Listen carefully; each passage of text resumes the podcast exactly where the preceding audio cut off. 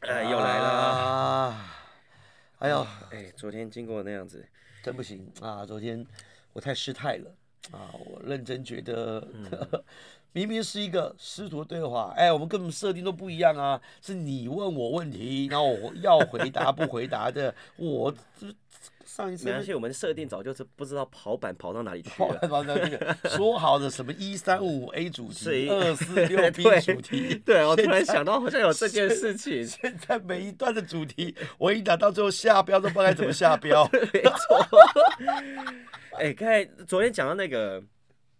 那个哦，我突然想到我很久以前看过一部电影，哎我刚才原本要讲另外一部电影，哦，可是让我想到另外一个更深、印象深刻的电影，哎来来聊电影，就是他在讲，就是我以为他在讲一个药的疗程，嗯，他说一个杀人犯很多啦，就是把监狱那种重刑犯哦、是，然后抓过来以后给药厂去做嗯实验，反正那些重刑犯都要死刑的嘛，对，然后给他们选择你要死刑还是给药厂做实验，这样，然后哦，，对，然后很多的也不是很多啦，就是有选给药厂做实验的，就去到那家药厂，嗯，对，就去到那家药厂，然后那家药厂呢，就是给他们这些有一些药物，嗯他们说这个药物是可以改善，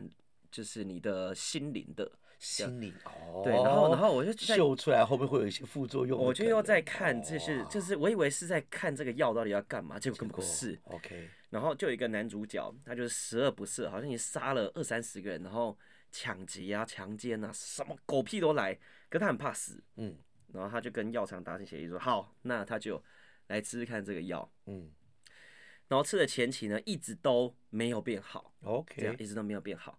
然后后来就跟他说，如果你真的没有办法变好的话，那我们可能得要终止这个药的疗程，就你还是要得要走向死刑这一关。嗯然后他就想一下，好，然后他就是慢慢的配合，看可不可以怎样变好，然后嗯也慢慢配合他们一些课程。然后后来在过程当中，当然发生很多事情，嗯，就他以前也没交过女朋友，也没有那种爱情啊什么，是，然后慢慢的，他就认识一个女生，而且那女生是那种那种美国乡村的那种，就是那种牧羊的女孩，啊，那种嗯单嗯纯，对，很单纯。然后又认识了女孩，后来结婚生子，结婚生子，然后到就是到中年这样子哦，到嗯中年、中后年，然后因为实验的那个人是一个博士，他是一个老博士，嗯，走了吗？没有没有，老博士要走之前就跟他讲了一件事情，这个就是大反转，这个就是电影的结尾，是，结尾哦， 结尾不是中段然哦，后他就直接跟，就真的故事其实描述很长啦，我很短的带过。 OK，OK，他好有好遇过很多事情，比如说是别人车抛锚，然后去帮他修。哦，然后别人遇到什么困难，他是真的想去帮的，而且那电影拍的很挣扎，就该是不会，就是他觉得我猜猜看，我为什么要去帮这样子？嗯，对，我为什么要最去帮后好来来，那你个猜猜药看，是安慰剂，哦，看 太屌了，是不是？根那本个就药，那个药就只是糖果而已，我的干超屌的，鸡皮疙瘩都起来了。就是那博士跟他说，因为他有跟他说哦，还有一个抛拍出来很重要是，嗯他一直就是他觉得他要去犯案的时候，嗯他一直跟那个博士要那个药，嗯，因为那个博士跟他说一餐只能吃一颗，就是饭后吃，哦，然后可是他就是在这前期的当中，他觉得他每一小时都要吃，不然他要犯案了。哇这样，然后博士就跟他说，一餐只能吃一颗，不然会有太重的副作用。嗯，他说好，他会用力克制看看，但前期非常痛苦，然后到后期是博士有一天就跟他说，你的药可以变成一天一颗就好，嗯哼这样，然后直到博士要走那一刻，才跟他说那其实是糖果，哇，太屌了，安慰剂效应，而且 太屌了，单纯的相信啊，单纯大的家然后相他信顿时觉得，干，原来只是我相信我可以做到，啊，很激励人心哎哈。很夸张哎，对啊哎很厉害，这也让我想到嗯很多、呃，不管是 TA 交流分析的理论，还是嗯一些的心心理学、认知心理学，有时候就会谈到，有的时候你的认知、你的就会决定你的信念、你的想法，甚至嗯你是一个什么样的人。所以，那的认知只要比如说好了，呃，我跟你说，哎、秋瑞，那个你脸上怎么怎么回事，脏脏的？嗯你说有吗？好，你抹一抹抹一抹，哎、没关系啊，就是没抹掉没关系。可你怎么照镜子都觉得有，嗯，然后下一个也这么讲，下一个这么讲，每个都这么讲的嗯时候，嗯嗯接下来你照镜子就越来越觉得你脸上是脏脏的了，嗯嗯然后完了以后，接下来呃你就可能会因为这样，如果这个实验如果再走下去，很多人都跟你说脏脏的，然后甚至跟你讲说，没关系啊，反正你就是这么脏脏的啊，我们也习惯了。或者说你现在才发现吗？其实我从你第一天进公司的时候，我们就是这样发现的，所以你就开始有那种，哎、我看的跟别人不一样吗？原来你们也都这么看我的嘛 OK 心里也开始受到自信心打击，或者是你越来越觉得自己是这样的人了。那尤其是当你的父母从以前就是这么认为的时候，对，那这个时候你就根深蒂固是认为是这样，他不管未来遇到了。爱情或者遇到谁，很多人说不会啊，我觉得你脸超干净的啊、你还会无所不用其极的跟他讲，不，我就是这样的，是你看错了，你不要再骗我了。对，那那个就是我上次有一次跟你聊到那个人生脚本，很早之前就被确立的， 就是别人怎么跟我们演这个对手戏，他认为我们是什么角色，发生什么事，然后大家也都这么认为的时候，这个事情就这样发生。对啊，哎、是不是有没有有人手机响？好像是哇塞，你的对不对？哎、我的哎对不 对？好，那就嗯我接一下。好啊好啊就这么真实。喂好喂喂喂来来是。 OK，呃，是中华电信 什么事？嗯来，那这个讲电话的过程当中呢，哦，我今天真的是感冒。啊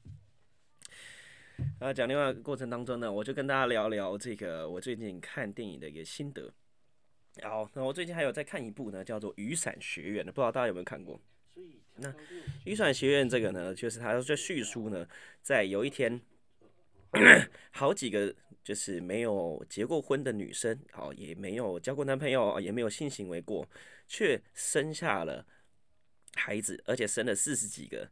然后就有一个博士呢，把这四十几个孩子当中挑了七个啊，当然当成他的孩子。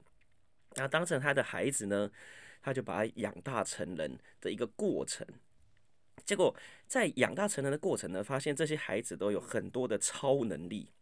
有些人可能是很壮，然后力气很大，然后有些人可能会是可以呃，譬如说时空穿越或是空间穿越，就是可以从这个点直接瞬间移动到另外一个点等等的这些过程。然后有一个最特别的孩子是，他完全没有任何超能力，他就只会拉小提琴，就这样而已。然后后来呢，事情呢就有一天是他们的孩子慢慢长大了嘛，长大了以后，他们就因为有一些争吵，所以就各奔东西。各奔东西以后，发现到，哎、有一天这个博士死掉了。那我死掉以后，大家就还是很难过啊，因为大家毕竟就一开始是一家人， 然后大家是一家人，大家就回来参加的丧礼啊，什么什么，然后大家就开始调查起来，说为什么博士会死掉。结果在调查过程中发生非常非常多吊诡的事情，大家都很想知道我们现在呢到底会有什么样的事情再出现，而且这些出现的东西呢，也都是他们以前不知道的。也就是博士安排了很多的秘密，是他们完全在以前没办法理解的时候，博士没有跟他们讲。而且是在他们小时候的时候就发生的，而且发生的事情呢，有可能像是比如说时空的穿越，哦，比如说从他老的时候穿越到年轻的时候，年轻的时候穿越到老的时候，有很多这样不同交叉的事情去发生。那其中印象最深刻的呢，就是那位没有超能力的人呢，他在有一次大家遇难，真的是大家快死掉的时候呢，他却发挥了他最强的超能力，他是可以控制声波。那什么叫控制声波呢？他可以发怒的时候，把所有身边的所有事事物，可能在一公里、两公里，甚至到五公里内的所有东西，全部给破坏掉。那破坏掉了以后，大家就发现到了他这个这个超能力。原来他是拥有最大的能力的人，只是大家都不知道，而且他自己也都不知道这件事情。从此以后呢，大家就觉得哇，原本因因为一开始他都是一个很普通人嘛，他也不相信自己能成为什么大事，直到他发现了他自己这样潜能，而且他发现这个潜能是在很后面的时候才发生到的，在很后面才发现到，所以很后面发现到， 大家才觉得说哦，原来他是有这样子能力的人，所以我觉得看完这部电影就有很大的感受是。哎，好像原本一开始是最不起眼的，其实最后面是会被发现潜能的，而且是真正能够去改变这个世界的人。因为原本呢，最一开始，那当然拍电影当然就有反派啊，会有正派啊，或者怎么样子。所以反派就是极力要去破坏这个世界的，然后没想到呢，他却可以是呃。他原本呢，哈，他原本最一开始是会要去破坏这个世界的人哦，那没想到呢，他后来被改变了这样子的心灵，然后用他原本拥有的这些潜力的超能力去抑制了这个世界，呃，抑制抑制了这个反派去破坏这些世界，所以觉得说哇，这些电影看起来就会觉得哇，